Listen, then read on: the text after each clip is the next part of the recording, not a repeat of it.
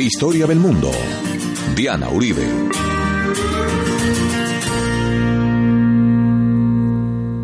Buenas, les invitamos a los oyentes de Caracol que quieran ponerse en contacto con los programas. Llamar al 302-9559, 302-9559, teléfono nuevo de la Casa de la Historia, o a la página web www.lacasadelahistoria.com www.lacasadelahistoria.com o al Facebook y las redes sociales. Hoy vamos a ver Argentina durante el tiempo del Imperio Español, la colonia.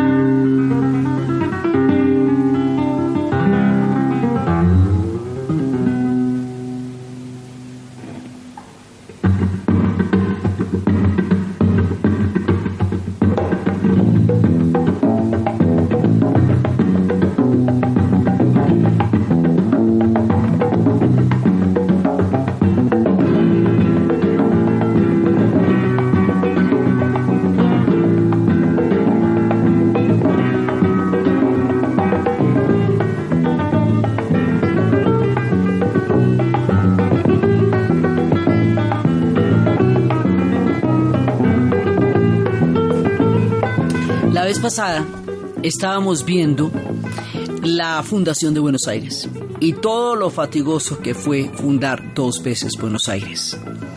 Al fundar Buenos Aires quiere decir que la Argentina y Buenos Aires formaron parte del imperio español, como anotamos en su momento, porque si no, no estaríamos hablando en español, ellos no hablarían español y contábamos, no hablarían porteño. Entonces, ¿esto qué quiere decir?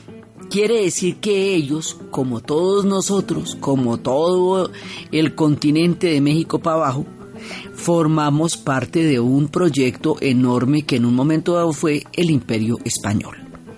Entonces, eso supone una, digamos, un marco general muy grande, porque un imperio es un proyecto gigantesco, es una economía extractiva, Sí, y de ahí eso tiene diferentes matices, diferentes etapas, diferentes variaciones. No es todo el tiempo lo mismo, ni a todo el mundo le tocó el mismo papel dentro del proyecto imperial. Entonces, siempre que estamos hablando de la América, estamos hablando primero de los pueblos originales, porque reinaban en todo el continente y la tierra era suya. Y luego del imperio español en el caso de América Latina, portugués en el caso del Brasil francés e inglés en el caso del Canadá, inglés en el caso de los Estados Unidos. Cuando nosotros hablamos del colonialismo, hablamos de un imperio que hace una, digamos, conquista a un pueblo, de, lo, de, lo pone a trabajar para sus propios intereses, crea una economía extractiva, una forma de pensar que hace a lo que ese imperio necesita y se sirve de los intereses de un continente como a bien tenga de acuerdo con sus propios intereses y no con los del continente. Este hecho económico, institucional, que implica una forma de pensamiento y una forma de religión y una forma de noción de realidad y de forma de ver el mundo, es el que nosotros llamamos colonialismo y lo llamamos colonialismo porque todos los que formamos parte de este imperio vamos a ser colonia. Lo que pasa es que nosotros tenemos una idea de colonia como una arquitectura de un estilo colonial. No, colonia es ser parte de un imperio que se nutrió de un continente hasta que se le acabó el chico y lo sacamos de acá. Entonces, cada, o sea, ese es el marco general. Esto tiene una serie de, de digamos, no solamente de etapas, sino de geografías. Según la geografía, y la cultura particular de cada pueblo, esto es de una manera o de otra. Entonces no es lo mismo la historia en tiempos del Imperio Español de Perú o de México que lo que va a ser Argentina o Chile o la Nueva Granada. Porque el nivel de, de, preponderancia es distinto y el nivel de inversión del imperio en cada uno de estos lugares es diferente pero todos formamos parte de este imperio hasta que llegue la época de las independencias. Entonces lo primero que vamos a ver es el imperio como marco general. ¿sí? Entonces, el imperio como marco general tiene varias etapas. La primera es el momento en que Colón llega a América, llega a nuestra tierra, pero él no, como habíamos visto la vez pasada, él no va a saber que esto no era un grupo de islas. Vuelvo a hacer el ejercicio de imaginación. Cojan un mapa lleguen al Istmo de Panamá, a República Dominicana, a las islas del Caribe y traten de imaginarse desde ahí lo que es la América del Sur y lo que es la América del Norte y verá que la imaginación no da para tanto y menos en esa época. Él vio lo que vio. Acuérdese siempre que uno tiene la versión de la historia de la información que posee en el tiempo en que vivió. No vive en replay. Entonces el man supo hasta ahí y ahí dejó. Y habíamos visto que el que dijo, no, eso no es un conjunto de islas, ni es un paso, eso es una, una geografía inmensa, eso es un continente, eso es una tierra completamente nueva, eso no es ni Zipango, ni Catay, ni nada de esa vaina, eso es otra cosa. No tenemos ni idea ni cómo es, ni cómo se llama, nada, eso no está en nuestra noción del mundo. Ese tipo es Américo Vespucio y por eso el continente lleva el nombre de América, todo el continente. Los Estados Unidos se apropian de ese nombre como si Américo Vespucio solamente hubiera hablado de ellos. No, es todo el continente, América del Sur, del Centro y del Norte. Entonces, ese tipo va y dice, esto es un continente. Entonces, a medida que va llegando la información, el imperio español se va acomodando a lo que sabe. ¿Sí me entiende? Entonces, cuando ya ve que esto es un continente y cuando Magallanes pasa, como lo vimos la vez pasada, entonces dice, bueno, el mundo es mucho más grande de lo que teníamos calculado. Es gigantesco. Y lo de Magallanes es muy importante porque es por esa exploración y por la llegada de Juan Sebastián Elcano que ellos van a terminar haciendo un imperio desde Puerto Rico hasta Filipinas. Sí, o sea, esa, esa información va a hacer que el imperio tenga un tamaño como el que va a tener cuando decían que no se ocultaba el sol. Y esa información va a ser, por un lado, que cada etapa tenga una, una manera diferente de organizar la presencia de los españoles acá. Por otro lado, que ellos actúen según la casa dinástica que tengan y con quienes tengan guerras. Pues una cosa es el imperio en tiempo de los Austrias, que es toda esta etapa, y otra cosa va a ser en tiempo de los Borbones. Una cosa es depende con quién está en guerra, porque dependiendo con quién está en guerra depende cuántos impuestos se cobren, cómo se organice la vuelta acá. Pero esto se está organizando es desde los intereses de España como imperio y como potencia europea. Entonces hay un nivel de relato que es este, este gran marco general y otro nivel de relato que es cómo este marco general va a suceder específicamente en Buenos Aires y en el resto del país que es Argentina. Y estas dos cosas es lo que vamos a ver en este capítulo. ¿sí? Entonces, primero la, el paneo general y luego vamos haciendo zoom con la cámara hasta llegar a fundar las ciudades del norte y esa otra Argentina que vamos a ver hoy. Entonces, la primera parte, ya cuando tienen esta información, dicen, bueno, entonces lo que hay es que asegurar todo este territorio porque hay otro imperio al lado que está creciendo mucho, que es el imperio portugués. O sea, España eh, tiene que vérselas con el imperio portugués y eso siempre va a determinar eh, la fundación de ciudades. Todavía hemos visto cómo más adelante Buenos Aires se fundará y mucho tiempo más adelante, porque Montevideo la van a fundar en 1700 y pico, mientras que Buenos Aires fue en 1580 como una manera de seguir asegurando que por ahí no se vayan corriendo los portugueses.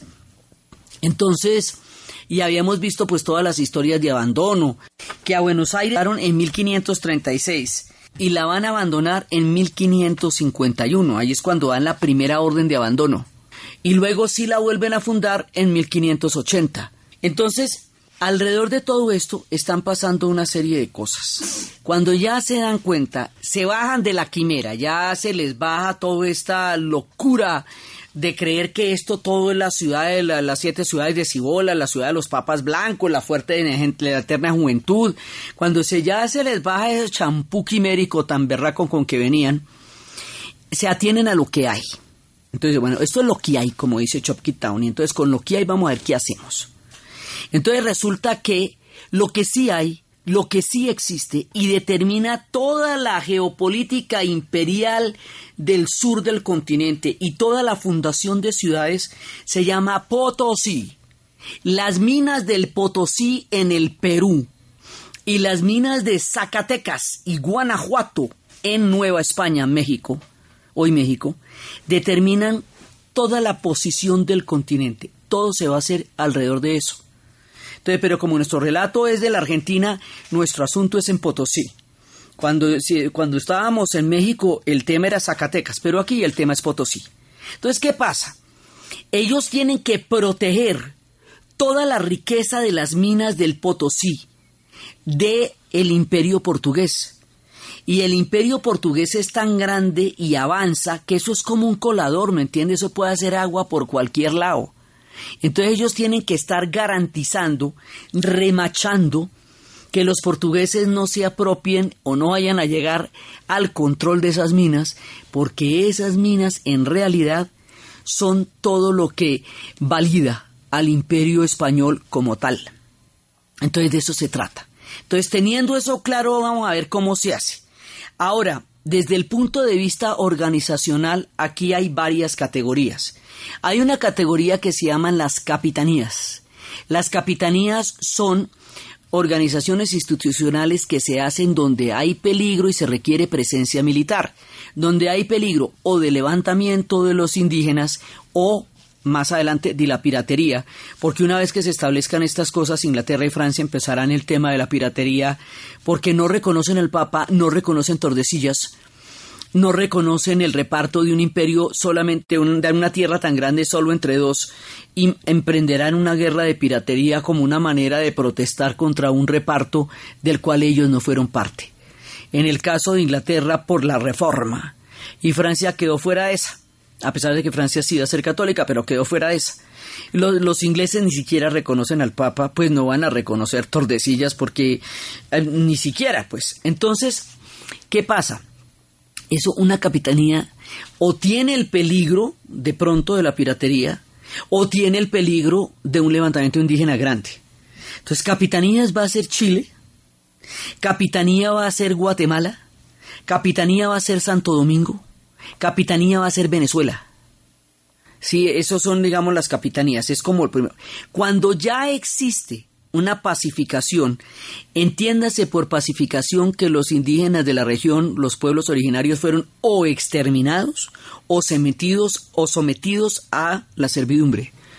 Porque acuérdese que esta palabra pacificación, eso siempre quiere decir sangre y fuego, ¿no? Eso no, no es a lo chévere. Donde eso haya ocurrido, y no haya un peligro inminente de levantamiento, va a haber una gobernación. O sea, ya un territorio estable, administrativamente eh, mucho más consolidado. Lo otro, lo otro está amenazadito, esto ya está segurito. ¿Sí? Y lo que contiene todo eso, todo, digamos, cada uno de esos diferentes instituciones se llama virreinato.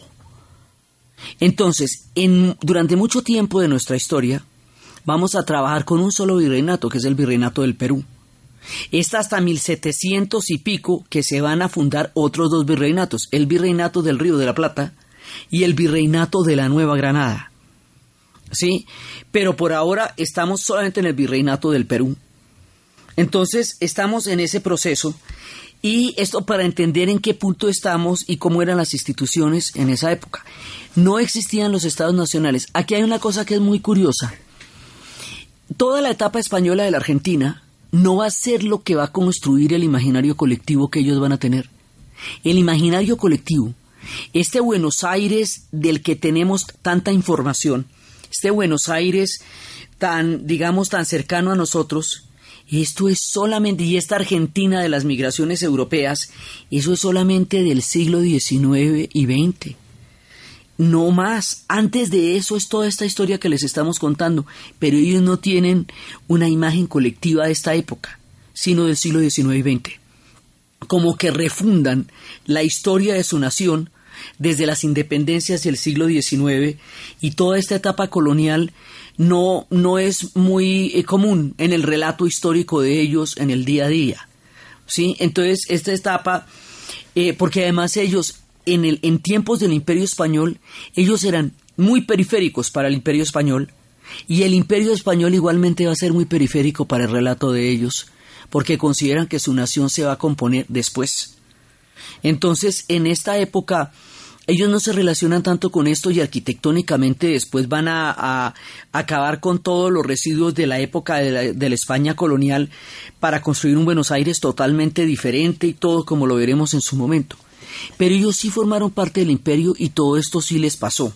Y todo esto es importante entenderlo porque no solamente es Buenos Aires, hemos insistido en que hay en un país que se llama Argentina, casi dos países distintos. Uno es Buenos Aires y el otro es el resto de la Argentina, que es toda la parte del norte y todo eso, que es lo que vamos a ver. Entonces, aquí vamos a ver cómo se va formando todas las ciudades norteñas y en, función de qué y de qué manera.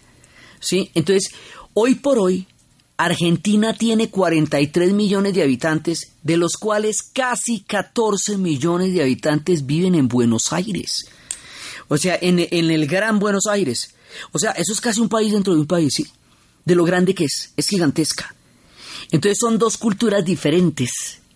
El mundo colonial y el mundo antiguo del que estamos hablando, el mundo de la época española y el mundo del mestizaje, conforma mucho más la historia del otro pedazo de la Argentina, que de Buenos Aires, porque esta no es la época en que Buenos Aires es importante en el contexto geopolítico del que estamos hablando, su importancia va a ser después. En esta época es una de las ciudades que están fundando y, y ciudades más importantes para el momento en el que estamos se van a hacer en el norte. Entonces, este es el punto en el que nos estamos entrando en las dos narrativas, la narrativa imperial y la narrativa de cómo se va formando dentro de este imperio ese mundo doble de una Argentina eh, porteña y una Argentina de todos los de todo el resto que conforma ese gigantesco país.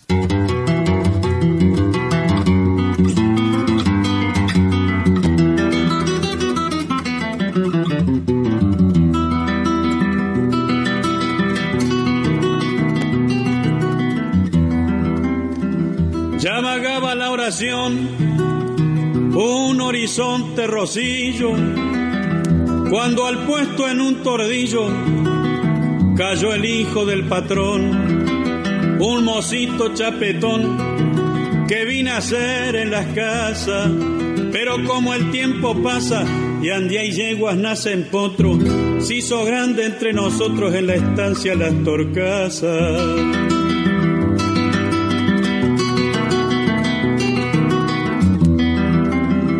Supuse mientras llegaba que sería pa' mí el encargo, ya que hacía dos meses largo que mi jornal no cobraba.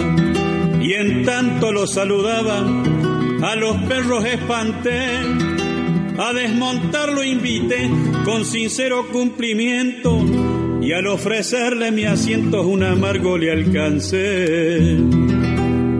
Lo aceptó medio a desgano como escondiendo un recelo.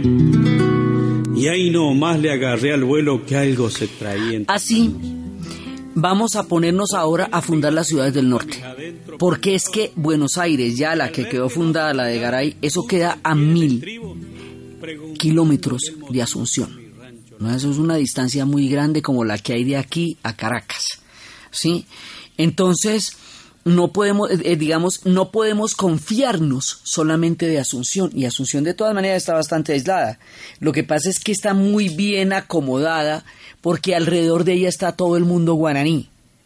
Y la, uno de los criterios para la fundación de ciudades era que tuvieran asentamientos indígenas grandes porque el pensamiento de los españoles era poner a los indígenas a trabajar para ellos. Ellos no querían hacer sus propias ciudades, como querían hacer los protestantes que tienen una idea del trabajo como predestinación. ¿no? Ellos tienen la idea de que el trabajo deshonra al hidalgo y que el trabajo lo tienen que hacer los indios para ellos. Entonces buscaban crear las ciudades donde hubiera grandes asentamientos indígenas porque eso le aseguraba la, la mano de obra para hacer la ciudad. Entonces, Asunción está muy lejos, hay que hacer un poco de ciudades y van a fundar un pocotón de ciudades en el norte. Una se va a llamar Medellín. La hicieron un ratico y después la abandonaron. Otra se va a llamar Londres, porque en una época María Tudor, estuvo casada con Felipe II. Lo que pasa es que ese matrimonio no se va a valer porque ella no tuvo el heredero varón que se estaba esperando que tuviera para ratificar el matrimonio. Pero mientras estuvo casada, entonces se hizo una que se llamaba Londres. Ya también hubo que abandonarla. O sea, cada vez se hacen ciudades y unas, unas existirán en el tiempo, otras no. Y se van armando todas estas ciudades y van empezando a llamar una cosa que se llama entradas Entrada significa garantizar cada uno de los puntos por donde pueda haber peligro para que entren a Potosí, para sellar esa posibilidad. Ese es el criterio de la fundación de las ciudades. Y eso es lo que se llaman entradas. Y la forma como esto va a dar como resultado las ciudades del norte, lo que vamos a ver ahorita después de la pausa.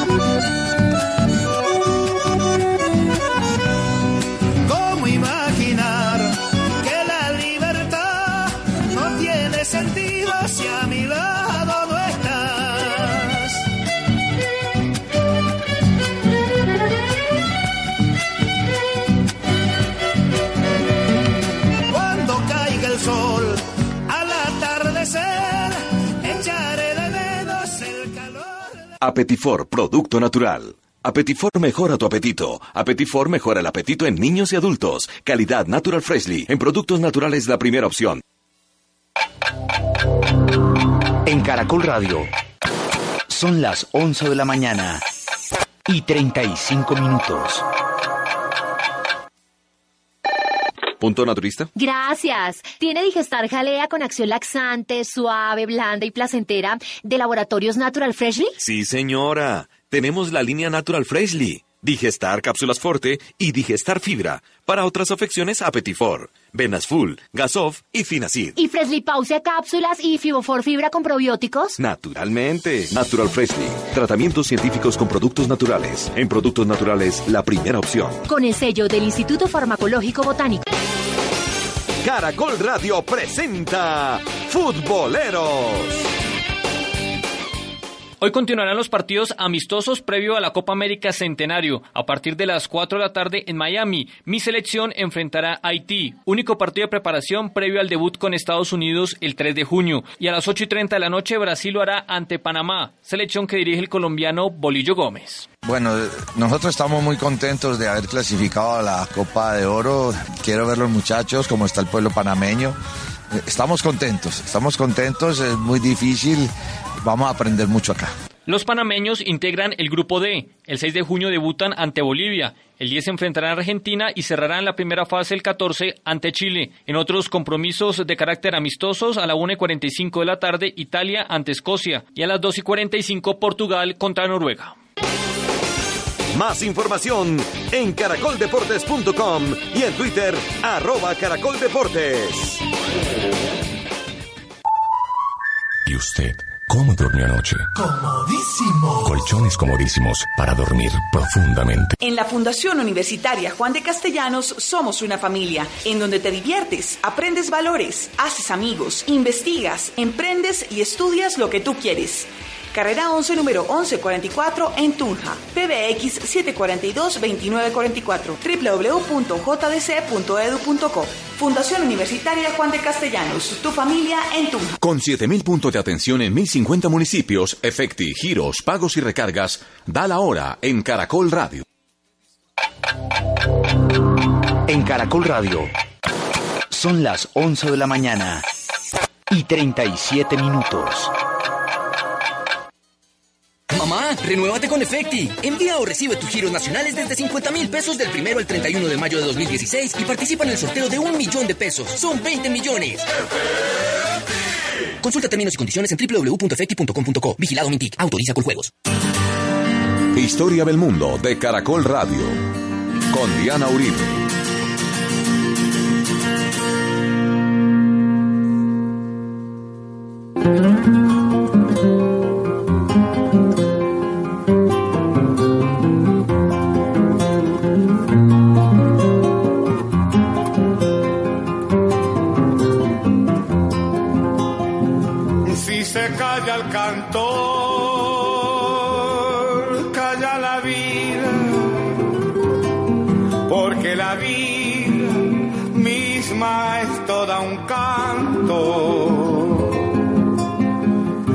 Se calla el cantor, muere de espanto la esperanza, la luz y la alegría. Si se calla el canto, se quedan solos los humildes gorriones de los diarios,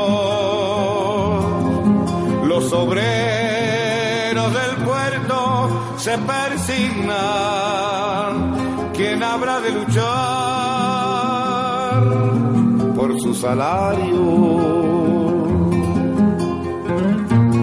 De ser de la vida si el que canta. Todos estos cantores maravillosos, folcloristas que ellos tienen, Horacio Guaraní, Cafrune, todos estos ritmos, la chacarera, todo eso es de esa otra Argentina, de la Argentina gaucha, de la Argentina norteña, to- Atahualpa Yupanqui, los tucumanos, todo, toda la gente, digamos, la Tucumán se vuelve una cantidad de un cantera musical enorme, los chalchaleros, todo esa, ese pedazo folclórico de la Argentina hace alusión a esta Argentina del norte. Entonces vamos a proceder a formarla una vez contado esto. Entonces, ¿qué pasa? Después de derrotado Atahualpa y, y, y Huanca en el Perú, porque todas las historias estén entrelazadas, la del Perú con la de Chile, con la de Argentina, con la del Brasil. Y como no existen los estados nacionales, sino las organizaciones imperiales, entonces dentro de estas organizaciones la relación entre estos pueblos es completamente diferente. Las historias de Estado Nacional son muy posteriores y las vamos a ver más adelante. Inclusive cuando Argentina se vuelva nación, que es en 1816, ya a partir de la primera independencia estará por cumplir dentro de nuestra serie 200 años como Estado Nacional. Nos va a tocar el bicentenario mientras estamos contando las historias de los argentinos, pero eso es más noche. Por ahora estamos en este tema. Una vez que derrotan a Atahualpa, va a haber una guerra civil entre Almagro y los pizarros. Recuerden que los pizarros eran tropeleros como ellos solos. Hay una copla que dice, Almagro pide la paz y los pizarro guerra, guerra. Ellos todos morirán y otro mandará la tierra. Dice una copla tradicional acerca de los que, de los que piden la guerra. Entonces, una vez que pase todo eso, va a haber una serie de personajes que le van a pedir permiso al rey de España para entrar en una empresa privada. Digamos, los conquistadores son empresarios privados en nombre de la corona. Tienen que tener un permiso de la corona, tienen que hacerlo a nombre de la corona y tienen que garantizar la evangelización para poder venir a, fundar ciudades. Entonces estos son un combo, pues Felipe Gutiérrez, Diego de Rojas, Nicolás de Heredia, van a pedir la autorización y van a estar basados, digamos, en, en, en lo que dijeron con Diego de Almagro, y van a empezar a fundar acá. Entonces, una vez que hacen eso, van a, primero vienen desde Cusco, sí, hasta lo que es actualmente Mendoza. Y ahí es cuando les digo que van a fundar Medellín, eh, en donde actualmente queda Tucumán. Y van a fundar Londres de Cajamarca, en honor a, a María Tudor, y estas ciudades van a empezar a fundar ciudades a la lata. O sea, aquí la consigna es fundar ciudades y fundar ciudades para ellos resulta una cosa sumamente importante porque les da reconocimiento, porque les da impuestos, porque les da todo. La fundación de las ciudades va a implicar, por un lado, encomiendas y por el otro lado, mitas. O sea, un encomendero es aquel al que la corona le da un territorio a cambio de que él saque los impuestos de los indígenas, y los mande a España, se coja su parte y garantice la evangelización. Esa es la institución de la encomienda, es una institución ligada con la tierra, con los impuestos. Ahora, imagínate lo que puede llegar a ser para un indígena que le toque pagar al rey de España por lo que es su propia tierra que otro tipo le ha dicho que esa tierra es del rey. ¿Cómo queda eso de chistoso que venga un man por allá de vete a a saber dónde, en nombre de un rey que yo no he visto, de un dios que no conozco, y toque que yo crea en ese dios y que le pague por vivir en la tierra donde yo estaba y que trabaje para él? O sea, el, el trato es bien. Entonces, por supuesto, hay gente que no le va a parecer y van a tener confrontaciones bravas. Y habrá pueblos que simplemente los cerquen y les desbaraten las ciudades y se las quemen y toque abandonar esas ciudades. porque las relaciones son así de, complicadas? Pues las reacciones de los pueblos indígenas también van a ser muy duras en muchas ocasiones. Entonces por eso es que fundamos ciudades y las abandonamos y fundan ciudades y las abandonan porque llegar a mantener una ciudad firme es una cosa bastante complicada. Pero así, entre chiste y chanza, digamos, eh, de una u otra manera, hay ciudades que sí van a permanecer. Entonces van a fundar Santiago del Estero, Mendoza, Tucumán, todo, digamos, toda esa región del norte se va a ir fundando y van a lograr un nivel de estabilidad ya más adelante, Salta, toda esa parte del norte. Entonces, esa parte del norte depende, por un lado, de Lima, luego va a depender de, la van a desde Charca, que es hoy Sucre. Pero es decir, es desde el virreinato del Perú que se gobierna esa parte. Entonces, y más adelante van a haber expediciones que vienen de Chile, que es una capitanía, para fundar ciudades en el norte.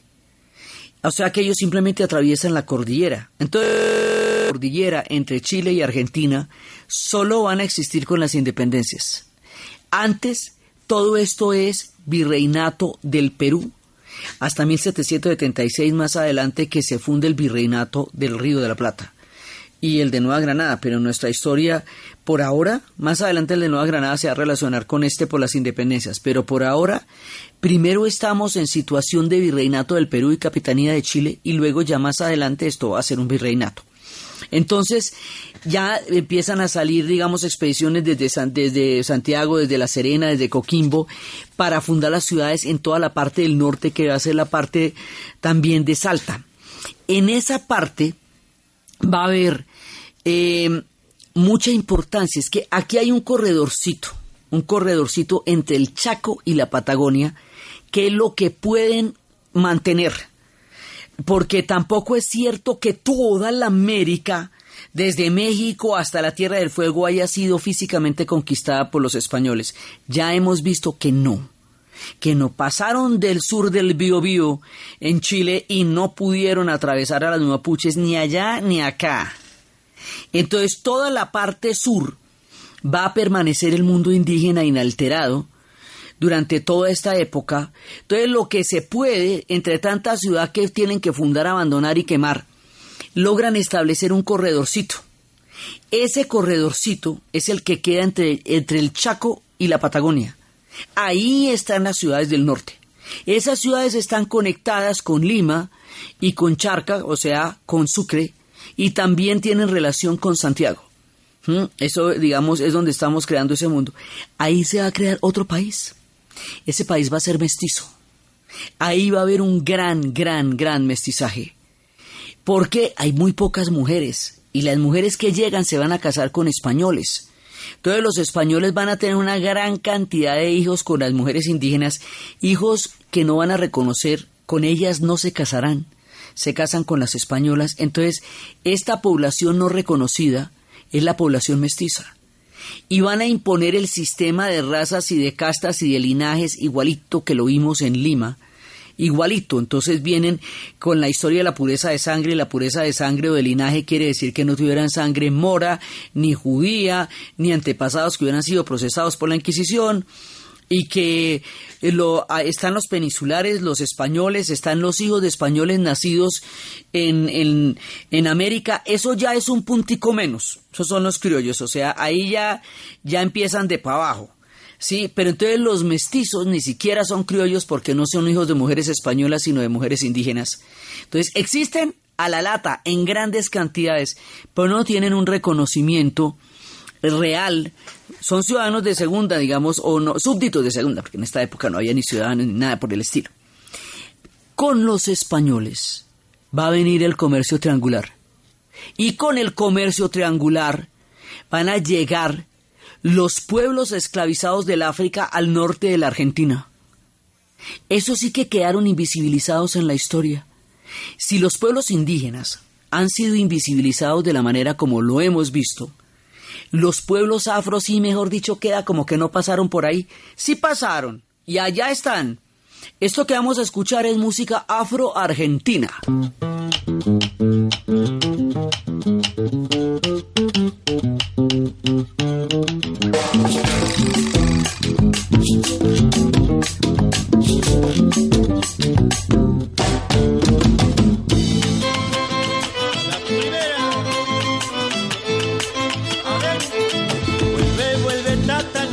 Con tu bombito a parcero para curarnos de antojos zapateando en entrevero.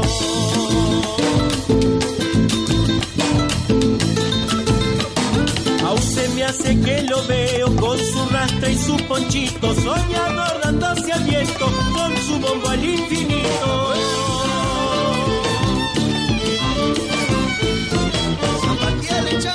Echa flor a su recuerdo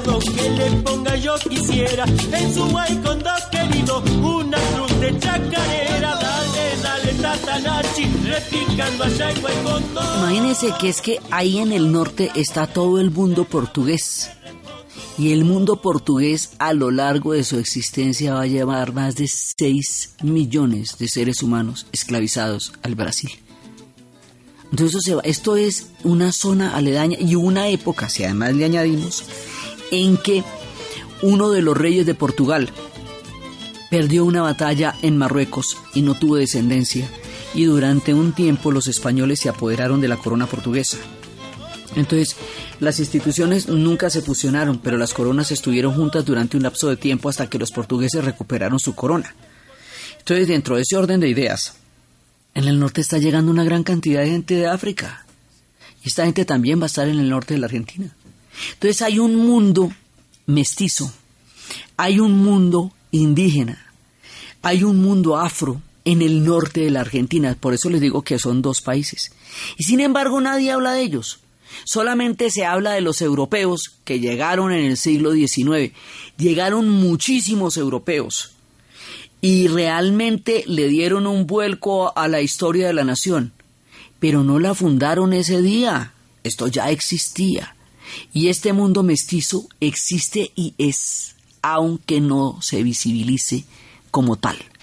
¿sí? Porque a eso le van a meter todas las categorías de racismo posible, porque es que si eran mestizos y no tenían estos linajes puros, no podían estudiar en las universidades, no podían reclamar herencia. Bueno, eso era una cantidad de exclusiones que se van a hacer dentro de este sistema de jerarquías de razas que los españoles impusieron en toda la América que fue, digamos, lo que, lo que establece todos esos prejuicios acerca del ancestro indígena, del ancestro afro, acerca de la, eh, de la pureza de los ancestros europeos. Ahí es cuando se monta la primera parte, porque eso se va a montar mucho más y mucho más fuerte, de la idea de que es válido lo que más se acerca al europeo y no es válido lo que más se aleje del europeo.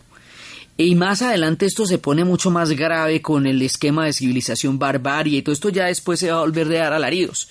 Pero empieza en esta época a ver de dónde sacan mujeres españolas y es que llegan muy poquitas. Y el mundo indígena es enorme. Entonces, por eso es que estamos haciendo el relato de casi dos países diferentes. Y ese país del norte, mestizo, es mucho más importante para el proyecto español durante toda esta etapa de lo que va a ser Buenos Aires. Buenos Aires queda muy abajo. Y, apenas, digamos, logra sobrevivir, le decían a la corona, mándenos refuerzos, mándenos, denos formas de sobrevivir acá, que eso es muy difícil. Entonces les van a autorizar el comercio con los portugueses. ¿Sí? Pero aquí va a haber un contrabando, y ese contrabando va a ser con Londres, con Ámsterdam, va a ser con diferentes puertos europeos en modo contrabando, o sea, a escondidas del imperio español, porque si no, ¿cómo hace para sobrevivir Buenos Aires? Está muy abajo y no le paran muchas bolas, apenas le dan unos avales para que comercie en los puertos. Para Buenos Aires, como proyecto, el imperio español no es mucho ni lo que lo incluye ni lo que le apoya. Entonces se va acercando mucho más a estos otros pueblos a través de este contrabando y va a haber piratería por esa zona, pero sobre todo mucho contrabando. ¿Sí? Mientras que las ciudades del norte, esto que les digo, Salta, Tucumán, sí van a tener mucho más apoyo del imperio español y van a ser gobernadas fundamentalmente desde Lima y desde Charcas. Entonces, esta condición durante el imperio español y esta condición de la formación de los grupos étnicos también hace que dos países diferentes se estén formando en uno solo. O sea, el origen de esa diferencia cultural tan grande que aún tienen, porque fuera del Gran Buenos Aires eh, ese, país es totalmente distinto, son todos argentinos y la argentinidad la tienen, pero son muy diferentes. Culturalmente son muy diferentes y culturalmente son muy diferentes porque históricamente son muy distintos.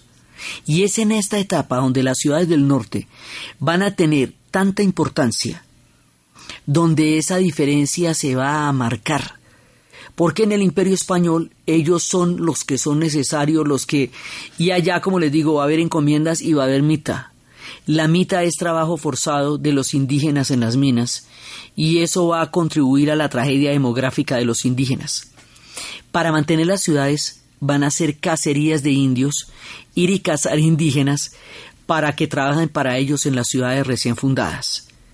Esto va a hacer que los indígenas se pongan muy bravos y ataquen las ciudades y haya una permanente tensión y va también a contribuir a la, a, la, gran, pues al exterminio del mundo indígena. ¿Ustedes cómo creen que era una cacería de indios? Cómo se lo imaginan. Eso no era ninguna invitación a nada. Si es que los iban a llevar a la brava para que trabajaran para ellos, ¿cómo imaginan ustedes que era eso? Entonces, esto, con las enfermedades, va a contribuir durante esta época en las franjas donde tiene dominio el imperio español a una gran, digamos, a una gran reducción demográfica del mundo indígena. Los demás, los de abajo, ahí están. Y ahí van a estar hasta que se funde el otro pedazo de historia. Pero por ahora ahí están porque por ahí, hasta abajo no llegan. Y llegan escasamente hasta Buenos Aires y a medio mantenerla. O sea, la, declaraban en esa época la más pobre de las ciudades de, del Nuevo Mundo porque no era muy periférica, muy periférica dentro del proyecto imperial. Lo que hace que el proyecto imperial también vaya a ser muy periférico para ellos y que cuando se planteen las, las independencias, sobre todo desde el principio, ellos estén muy seguros de que no quieren nada con España, mientras los demás pueblos que tenían diferentes vínculos con la corona estuvieron pensando qué clase de vínculo tenían en la nueva condición histórica que va a suceder más adelante. Pero la gente de Buenos Aires no va a tener ese lío porque, porque no le deben mucho a la corona. La corona no se metió mucho con ellos, ellos no se metieron mucho con la corona, y durante el tiempo en que la corona española estuvo también al mando de, la corona portuguesa, no, no se sabe, hay una lectura que dice que más que impedir que los portugueses avanzaran hacia Buenos Aires, también Buenos Aires se puede entender como una avanzada de los españoles hacia los portugueses. Bueno, eso cada cual tiene su versión de la historia según desde la corona que se mire. Pero entonces se están fundando las ciudades del norte y en las ciudades del norte es donde les digo que se viene todo ese folclore tan rico y tan maravilloso de, del mundo argentino y que les va a dar esa riqueza. Y más adelante, este mundo que está surgiendo fuera de la, de, del mundo de lo que será Buenos Aires, más adelante esos mundos serán mundos gauchos, pero eso es más noche y eso es otra tradición absolutamente importante. Entonces aquí hay mita lo mismo que hubo en la Nueva Granada y lo mismo que hubo en las otras partes del imperio, hay encomienda, hay mestizajes, hay afro, es decir, la historia que nosotros tenemos la tuvieron ellos también solo que ellos no van a hacer el relato colectivo a partir de esa historia, sino a partir de la historia que van a tener en el siglo XIX y XX. Y ahí es donde hay una diferencia muy grande. Ahora, otro punto fundamental que va a ocurrir en Argentina, lo mismo que va a ocurrir en el Paraguay, con el mundo indígena van a ser las misiones. Las misiones de las que hablábamos en el Paraguay también van a suceder en la Argentina. La historia de las del mundo indígena y del experimento cultural tan singular que se produjo en este mundo de las misiones es lo que vamos a ver en el siguiente programa. Entonces, desde los espacios de las fundaciones de ciudades, de la Argentina del Norte, de Tucumán, de Salta, de las chacareras, del mundo folclórico de ese otro pedazo de la nación y de este Buenos Aires en el brinco de la historia y de todo este mundo que se está formando en las orillas del Imperio Español, en la narración de Nauribe, en la producción Jessy Rodríguez. Y para ustedes, feliz fin de semana. Esos montes, pero en forma de